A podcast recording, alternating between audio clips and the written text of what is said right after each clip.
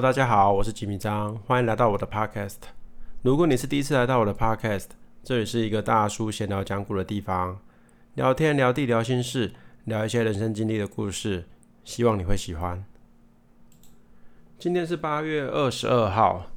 今天是一个很重要的日子，今天是我两个双胞胎儿子亲师会国小亲师会的日子。那今天也是我第一次。不是第一次去他们学校，但是是第一次真的面对面认识了他们未来的班级老师。那这个感觉其实很奇妙，因为我今年已经三十七岁了嘛。那三十七岁其实就见小孩的导师，其实我还是新手，那也是我第一次。会有这种这种很算是人生可能一辈子就那么一次的体验，然后看着自己的小孩，其实到一个新的环境，接下来可能要在这个环境待上六年的时间，那其实我自己心里是还为他们感到一些算是一些担心吧。当然我知道这个这这这个这个阶段。我迟早是要面对，那迟早也是要放手。确实，在每个人的成长阶段，不同的阶段要面对的事情也会不一样。那在他们之前幼稚园时期或更小的时期，其实不论到哪一个环境，都会有有人协助，那会有人照顾。那自己我自己在对他们以前的求学环境，还有白天的生活环境，我的掌控度也算是比较高。可是到了小学之后，其实算是一个分水岭，因为小学之后其实算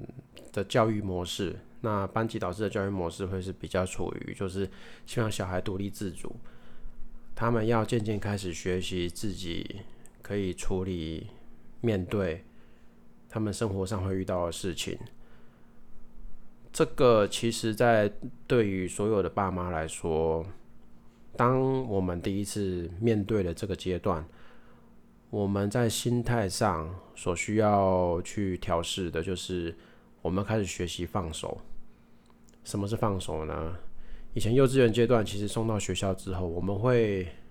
很清楚的知道，老师是对他们的掌控度是非非常高的，不论吃饭、上厕所、上课。甚至所有学校的活动，我们都会很清楚的知道老师的掌控的程度，也会非常信任幼稚园老师对他们的一些照顾啊，还有指导等等。可是到了小学，其实小学的老师面对小孩的态度可能就会比较不一样，因为孩子必须长大嘛，他们开始必须要学习独立了。所以到了小学之后，所有的教育模式、教学模式。会是比较倾向，就是让小孩自己去面对，自己去判断，自己去思考他们所遇到的问题，所遇到的所有挑战，他们要开始学习自己一个人去面对。那当然，其实站在父母的角度，我们看到他们小小的身躯，那我们也习惯了前面六年的模式，六七年的模式。在短短的可能几个月甚至几天之内，要我们调试过来，要我们开始学习放手，当然是不太可能。我相信所有的父母都会面临到这个阶段，其实会觉得就是有一点点的担心，但是又希望不许他们往前去面对这种尴尬的一种心心情啊。我相信就是可能真的自己有过小孩，长大到小学之后。会了解这这种这种感觉是什么？那先来说说小学好了。大家知道我是新竹人嘛？那他们其实小孩子读的是哪一所小学？我这里就因为安全性问题，我是比较直接的去公开啦。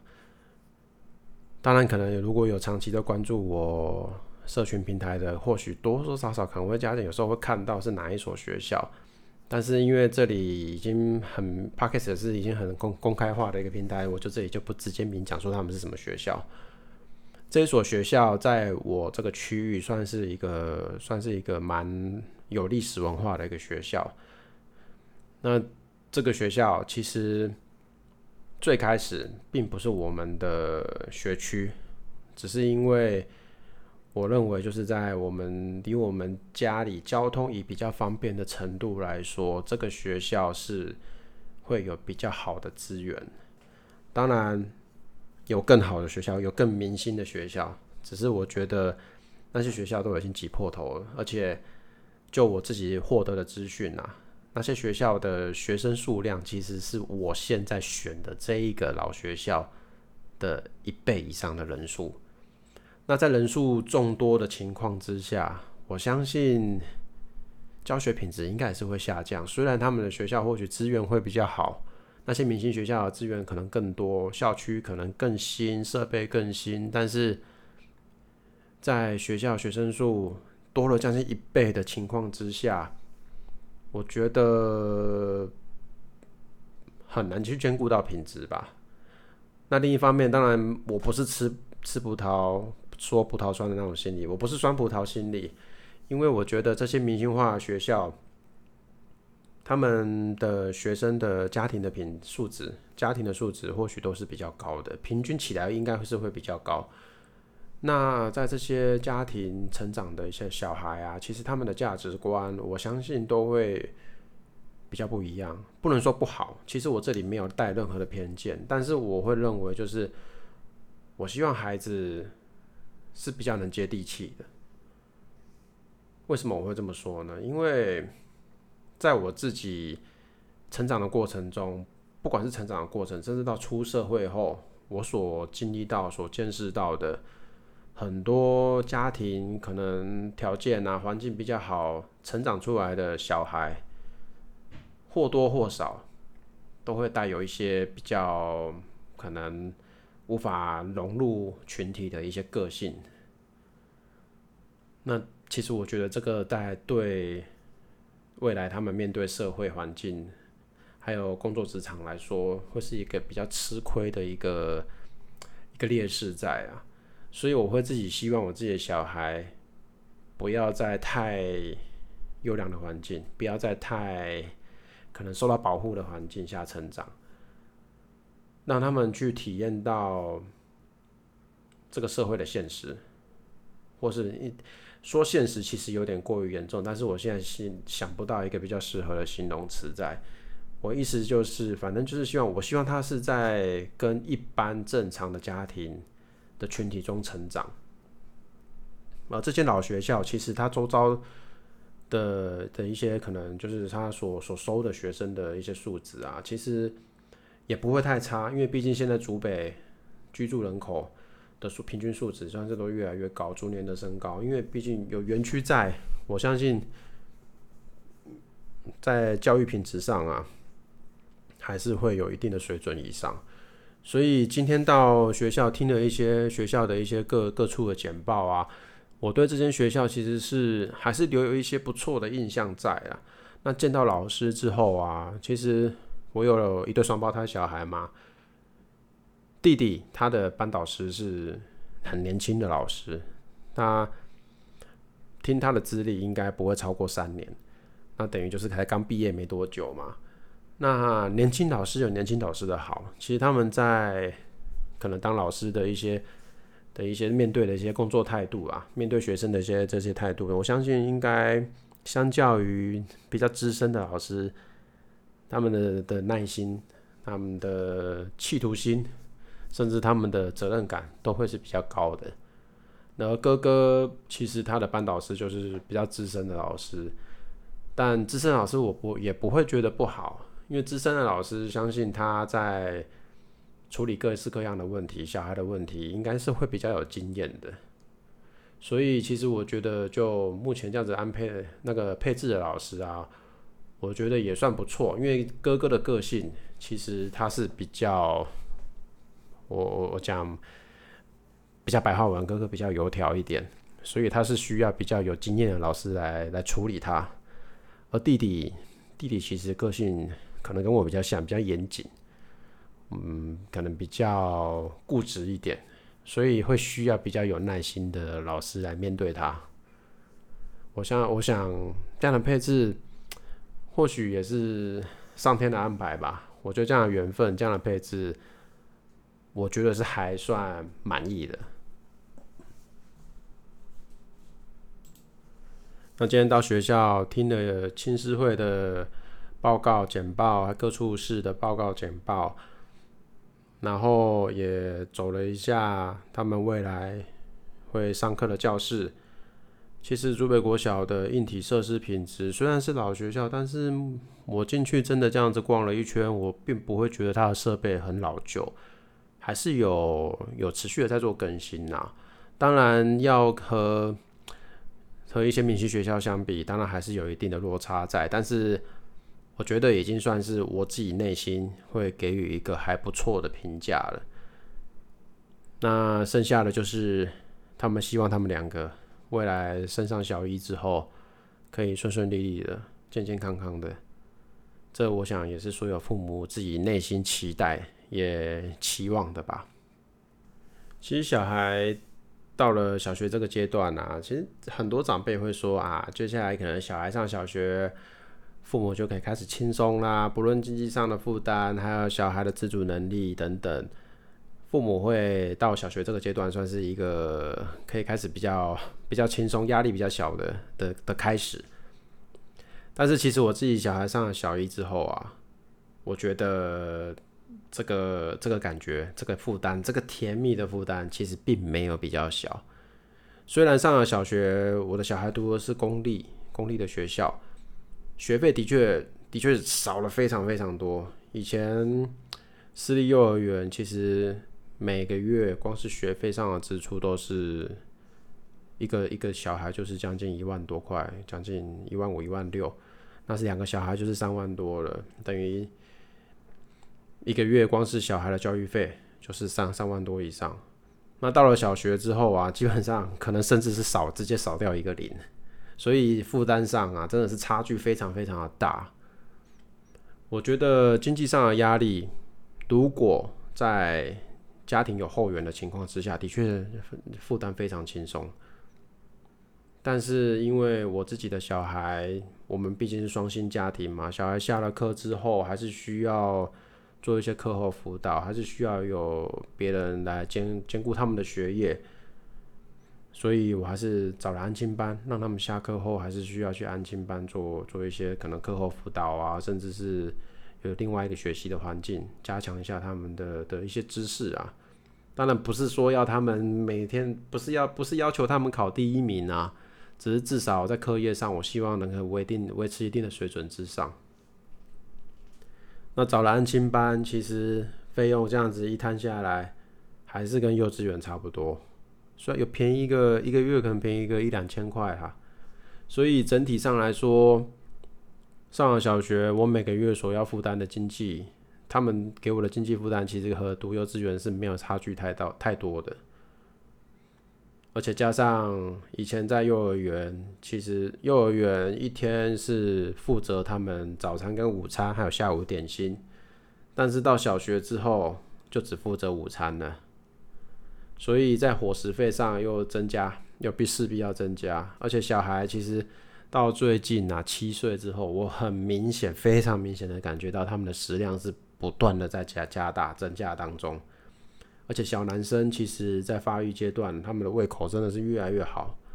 所以伙食费的负担只会越来越大，不会越来越小。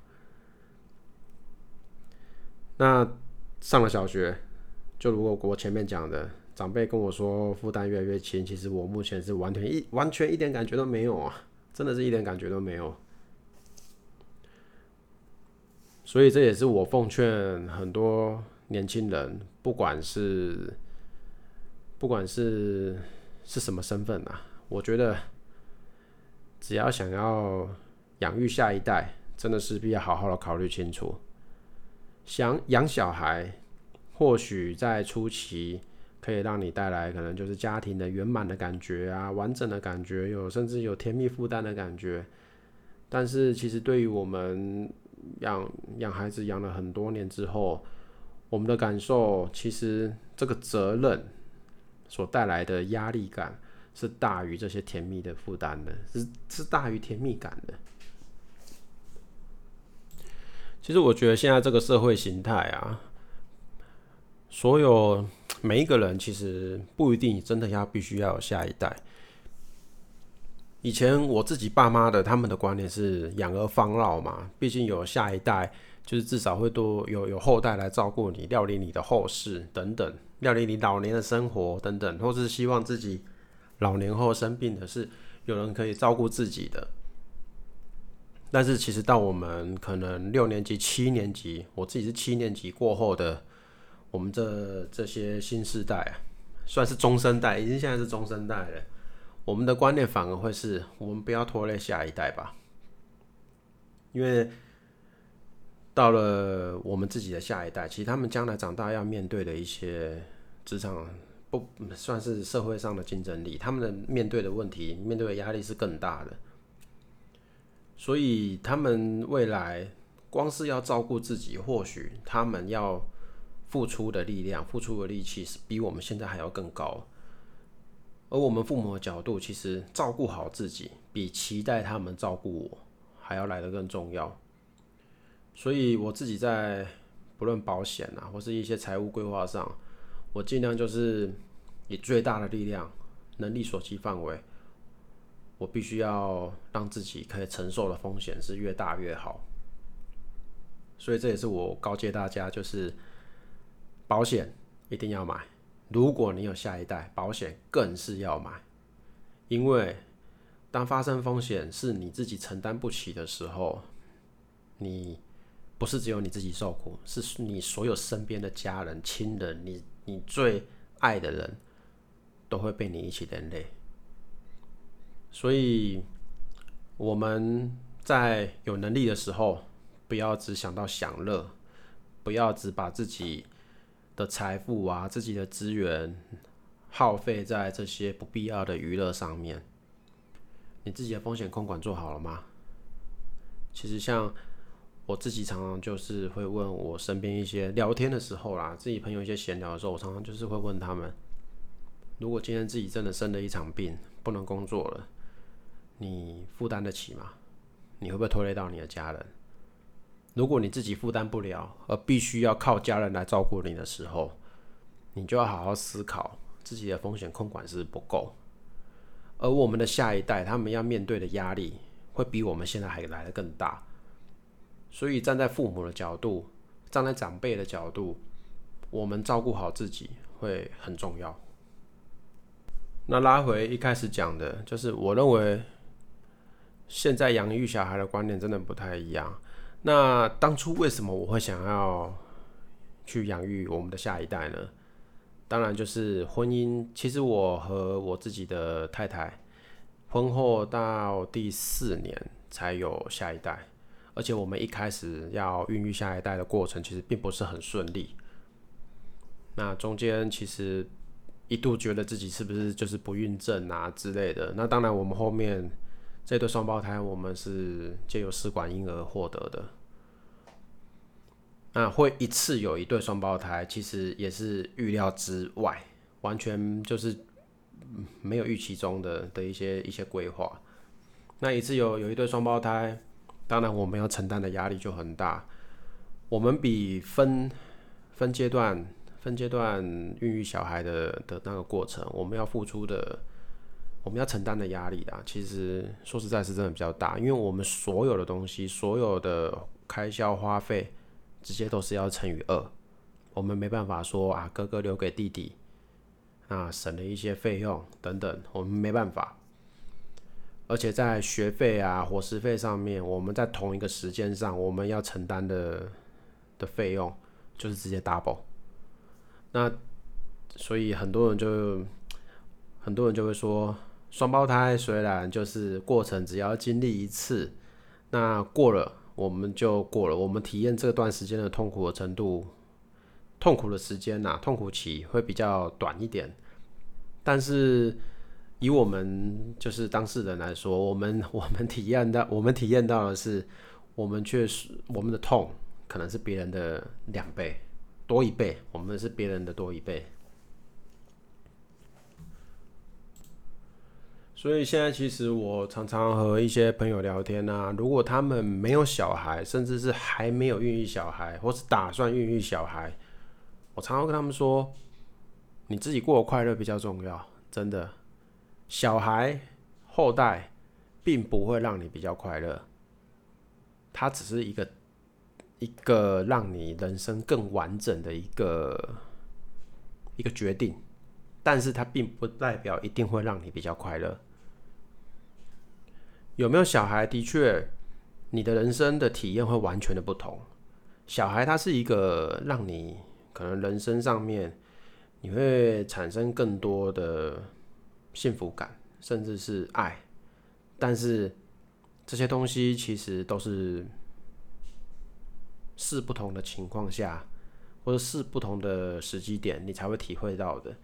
而大部分可能甚至七成八成的以上的时间，你感觉到感觉到的都是压力和辛苦，值不值得呢？我相信，在你打算要孕育下一代的时候，你并不会想到这些负面的事情。可是所有的爸妈，为什么我们社会大众，甚至是所有台湾的一些教育、亚洲人的教育、东方人的教育，都会说我们要非常的感谢父母、孝顺父母？为什么？因为我们父母对下一代的付出，真的是几乎榨榨干自己生命上所有的一切，只为了下一代他们过得更好。我相信大部分的父母应该都是这样子的的付出了。所以，当你决定要承担这个责任的时候，你要想的是往后看五年甚至十年，这个辛苦其实。你自己有没有办有没有评估过？你承受得了吗？我遇过非常多的父母，小孩在可能在自己太太怀孕的阶段，哇，非常的幸福。这个过程我也体验过，真的非常的幸福，非常的期待。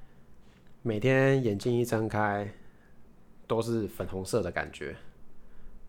对，那这个感觉其实怀胎十月这种幸福感我体验过。那到小孩。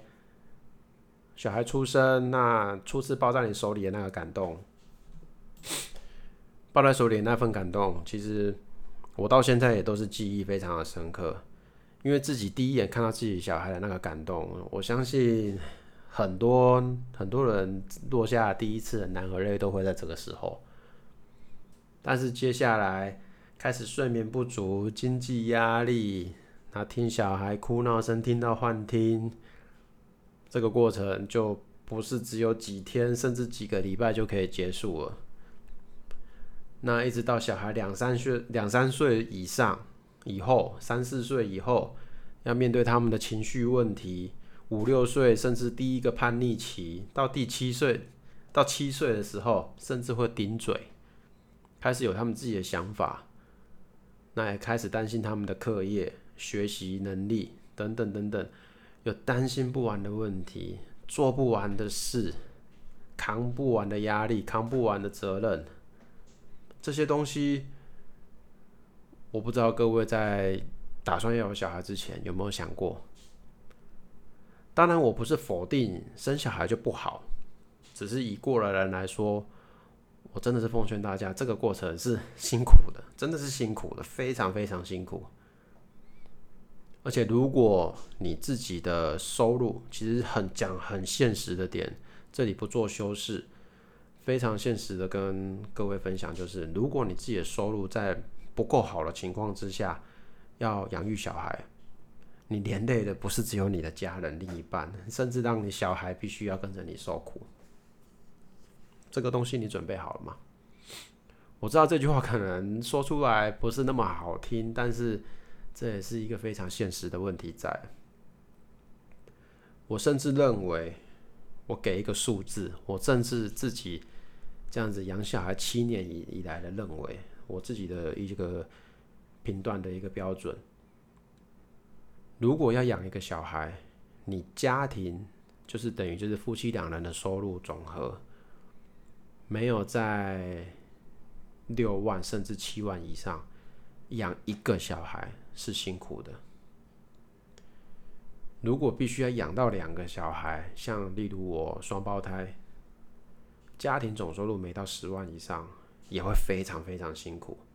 那这个辛苦的前提是我们没有家庭的后援，我们必须要找托婴中心，必须要找幼儿园，必须要找安亲班的情况之下，这个数字如果没有达到，会是非常非常辛苦的。因为你必须可能要负担房贷、车贷，甚至我自己的生活是过得非常节俭的。我自己的车子就开了十多年，我没有车贷了。我我甚至我不愿意再多花钱去买新车。我们的娱乐开销也都是减到最低最低的程度。我们平常吃的也不是大餐，我们甚至很多都是必须要自己自己在家里开火。我们的生活过得是非常简朴的。但是，就算达到这个数字，我们仍然过得非常的节俭，因为很多开销其实你自己是想不到的，像就像前面我提到的，保险呐，甚至你要做一些财务规划等等的，其实没有家庭总收入没有到十万块的话，要养两个小孩，一家四口，就是一家四口来说，总收入没有到十万，真的。我觉得在现在这个社会，在这个年现在这个年代的社会，会过得物质生活上啊，会过得不太，生活品质会不太好。所以，如果自己真的在收入的评估上没有达到的话，要么加油一点，把自己的收入提高；要么就是先对养育下一代这这个决定，好好再做一次评估，审慎的评估，不然。我觉得我我真的也看到非常多的家庭，把小孩生出来之后，才发现自己扛不起这个经济压力，那让小孩就开始受苦。那我会觉得小孩是无辜的，小孩真的是无辜的，他是我们带来这个世界上的，他不能自己决定，他没得选择。你决定要把他带来这个世界上的时候，你就必须要提供他你应该有有必须要扛的责任。你就必须对他负起你该负的责任。你不是把他生下来受苦，对。好，前面这些可能讲的有些沉重了，因为这么多年下来，其实自己对孕育小孩这一块啊，真的很辛苦啊。有时候真的好很想好好的休息，但是身为父母这个角色是没得请假的，没有办法请假。然后。常常很多宣泄，想要宣泄的管道啊，其实也没有，因为很多苦你必须自己吞下来。长辈也不见得听得进去，因为他们是过来人，他们认为说，啊，他们会用他们比较旧有的观点，认为说这些压力是本来就父母应该要自己去承担的。那身边如果没有小孩的朋友，其实他们也听不太懂你的苦苦苦衷，听不太没办法去。接收你的的这些负面能量，没办法帮你化解。那有小孩的朋友，其实 你也不好意思去找他们吐苦水，因为他你你很清楚的知道，他们自己就非常忙，他们身上也扛了很多的负能量。你再把负能量丢给他，我相信这个不是一个很好的做法。前面说了一些小孩不好的点，但是我必须还是回头过来分享一下。小孩带给我们快乐的时光还是有，是有的，是还是有的。而且这些这些幸福快乐的这些时机点啊，时光的回忆啊，有时候回想起来，真的还是很感动，那也非常的怀念。因为你会知道，这个东这这个小孩，我不能把它比喻成东西，他还是人类，他是一个个体。那他他是我的家人，他是为什么我常常说？小孩是父母的心头肉，是父母的宝贝。因为我们身为父母的，我们是付出那个 挤尽我们所有的一切，把我们的一切付出给他们，看着他们长大，看着他们快乐。你看到他们笑，你也会快乐；你看到他们哭，你也会难过。所以，当他们。自主性的跟你说了一句谢谢，或是自主性的跟你说一句我爱你，那个感动真的是无法言喻的，没有找不到形容词去形容那种感觉。那这个感觉也是用钱再多的财富都买不到的。我相信这也是很多人愿意愿意去承担这个甜蜜的负担，愿意去承担这个重大责任